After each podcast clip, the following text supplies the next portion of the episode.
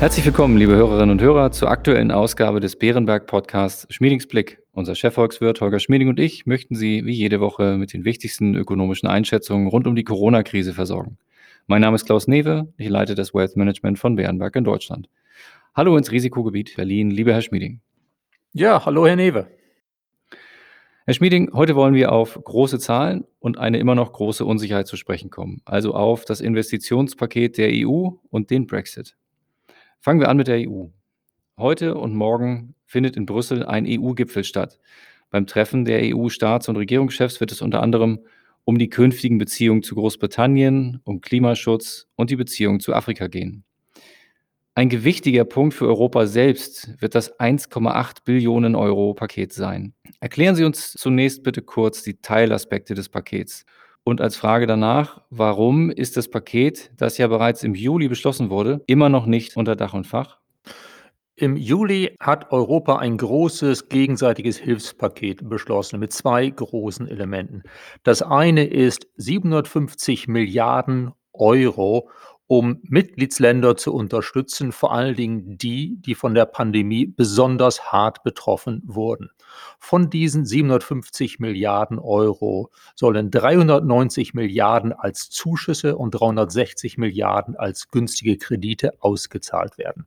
Damit verbunden war eine Einigung über den nächsten siebenjährigen Haushaltsrahmen für die Europäische Union von insgesamt knapp 1,1 Billionen Euro. Das waren wichtige Entscheidungen, die nach vier harten, kontroversen Diskussionstagen getroffen wurden. Dieses Paket muss ratifiziert werden, unter anderem vom Europäischen Parlament und in Teilaspekten auch von allen nationalen Parlamenten. Außerdem waren einige Details des Pakets noch offen im Juli. Zurzeit gibt es also erhebliche Diskussionen über einige Details des Paketes und es gibt ein, eine Diskussion gerade mit dem Europäischen Parlament, ob nicht ein bisschen mehr Geld für Investitionen, für Innovation zur Verfügung gestellt werden sollten und ob nicht die Bedingungen, die gerade an Ungarn und Polen gestellt werden müssen, nämlich Bedingungen Rechtsstaatlichkeit zu bewahren, ob diese nicht etwas konkreter formuliert werden könnten. Was ist die erhoffte Wirkung für die Wirtschaft und wie beurteilen Sie das Paket? Und weitere Frage, woran lässt sich ablesen, ob das Paket die erhoffte Wirkung wirklich entfalten kann? Insgesamt ist das Paket für Europa ein großer Schritt nach vorne hin zu einer gemeinsamen Antwort auf eine gemeinsame Herausforderung, die Pandemie. Die Wirkungen sollten sich auf viererlei Art zeigen. Zunächst einmal darin, dass die Finanzierungskosten für die schwächeren Länder der EU auf vernünftigem, zumutbarem Niveau bleiben. Das ist bisher erreicht. Italien, Griechenland können sich auch in diesen schwierigen Zeiten zu günstigen Bedingungen auf dem Markt finanzieren. Zum Zweiten sollten wir sehen im Zeitablauf, dass die Investitionen in der EU und gerade auch in den schwächeren Ländern zunehmen als Folge der Maßnahmen, die durch das Paket finanziert werden. Vor allen Dingen auch Investitionen in den Klimaschutz.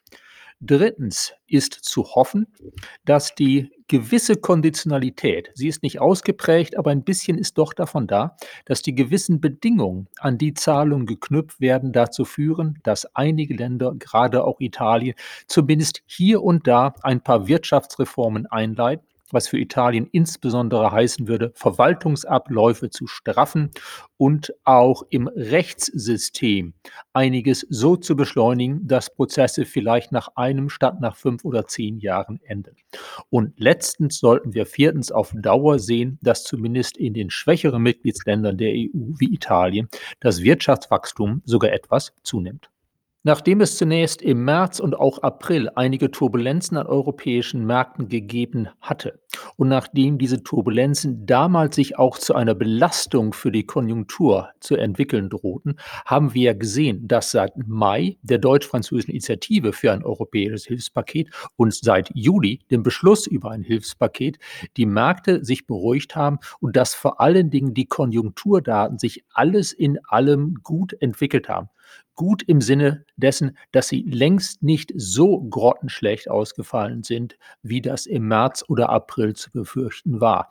In gewissem Sinne hat vermutlich der Diskussionsprozess über dieses Hilfspaket dazu beigetragen.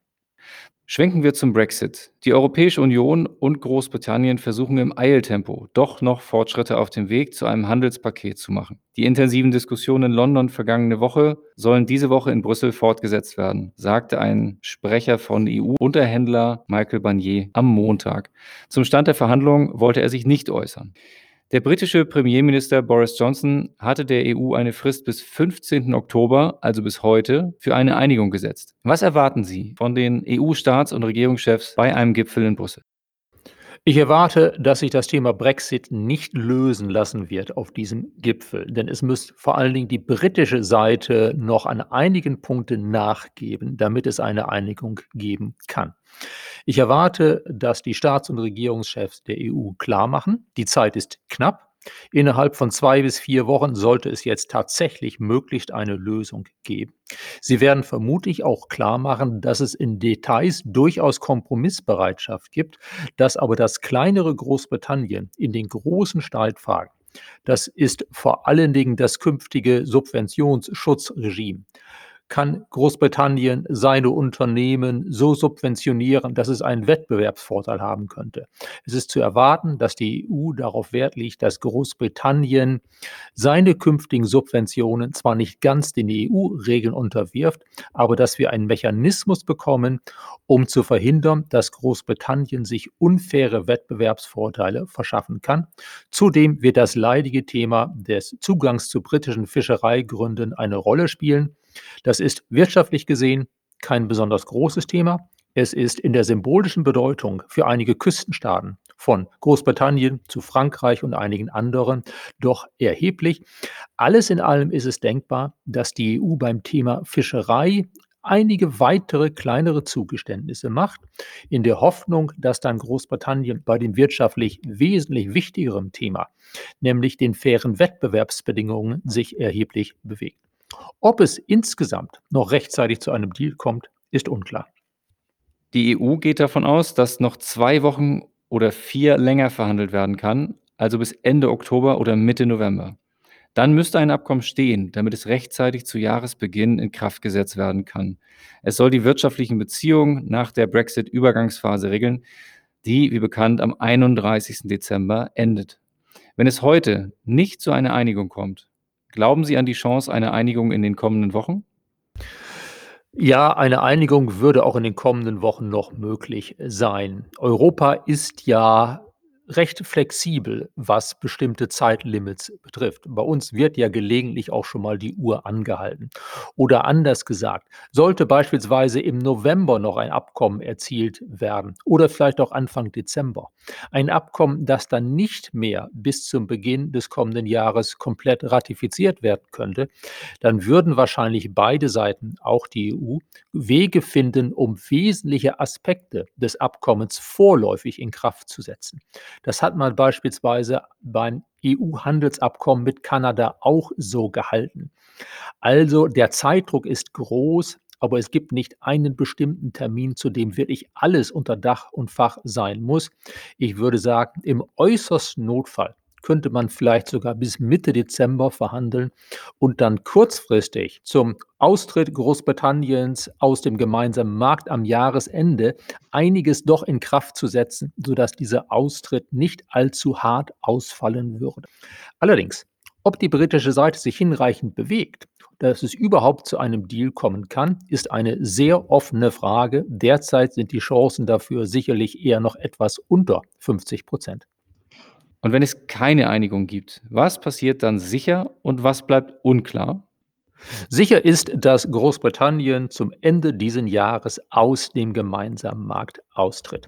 Ohne ein Abkommen wäre auch sicher, dass Großbritannien auf Dauer Handel mit der EU treiben würde auf eine Art, wie das auch für Länder gilt wie die USA, mit denen es kein großes Abkommen über den bevorzugten Marktzutritt gibt. Ob allerdings der Übergang zu dem neuen Regime, das wesentlich schlechter ist für beide Seiten als der jetzige Zustand gemeinsamer Markt, ob dieser Übergang abrupt erfolgt oder ob er in einigen Bereichen zeitlich durch Übergangsregeln gestreckt wird, ist eine offene Frage. Ich könnte mir durchaus denken, dass es nicht nur in Teilen des Finanzgewerbes, nicht nur in der Luftfahrt, sondern auch in einigen anderen Bereichen Teilabkommen geben wird oder sogar ein einseitiges Vorgehen, damit zunächst einmal am 1. Januar kommenden Jahres auch ohne ein großes Abkommen nicht alles zusammenbricht, dass also LKWs weiter rollen können, dass nicht jeder LKW gründlich durchsucht oder geprüft werden muss, was denn drin ist, dass die Flugzeuge natürlich überwiegend weiter fliegen können, dass Finanzkontrakte weiter gültig sind also ich denke, auch wenn es kein richtiges Abkommen geben wird, werden sich die Störungen in Grenzen halten. Es ist ja auch ein Interesse der EU, dass beispielsweise am Ärmelkanal sich die LKWs nicht so sehr stauen, dass wichtige Zuliefererteile für die Industrie auf beiden Seiten liegen bleiben. Also ich denke mir, auch ohne einen Deal wird man sich bemühen, den unmittelbaren wirtschaftlichen Schock für beide Seiten und gerade für die große EU-Seite in Grenzen zu halten. Enden wir mit etwas Positivem und Sie suchen sich das Thema aus, Herr Schmieding. Ja, gucken wir mal auf die aktuelle Konjunkturlage. Wir haben die schärfste Rezession seit langer Zeit hinter uns. Aber die aktuelle Lage ist weniger schlecht, als das vor einem halben Jahr von uns und vielen anderen befürchtet wurde. So hat gerade der Internationale Währungsfonds seine Prognosen für den Einbruch der Wirtschaftsleistung in diesem Jahr für die Welt, für Europa, die USA und Deutschland etwas abgemildert. Das entspricht in etwa dem, was wir auch gemacht haben vor einigen Monaten.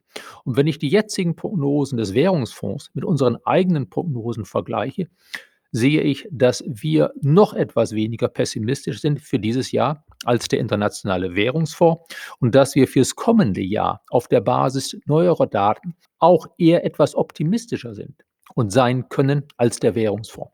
Wir haben zwar in den kommenden Monaten in Deutschland und Europa mit einem gewissen Rücksetzer der Konjunktur zu rechnen, angesichts der neuen Beschränkungen, die vor allen Dingen unsere Freizeitgestaltung betreffen, unsere Möglichkeit, abends in Kneipen zu gehen, unsere Möglichkeiten in Deutschland oder anderswo zu verreisen, die aber nicht so sehr die Möglichkeit betreffen, arbeiten zu gehen. Wir haben zwar wahrscheinlich einen gewissen Konjunkturrücksetzer vor uns, aber alles in allem müssen wir sagen, dass die wirtschaftliche Entwicklung der letzten sechs Monate insgesamt eher etwas positiver verläuft und dass auch der Ausblick für das kommende Jahr eher etwas positiver ist, als das, sagen wir mal, im April diesen Jahres sich abzeichnete. Lieber Herr Schmieding, ich danke Ihnen erneut für Ihre Einschätzung. Gerne, Herr Newe. Liebe Hörerinnen und Hörer, vielen Dank für Ihr Interesse. Wenn Sie Fragen oder Anregungen haben, schreiben Sie uns gerne eine E-Mail an schmiedingsblick.bernberg.de. In Anbetracht der laufenden zweiten Welle gilt besonders, bleiben Sie gesund und bis kommende Woche.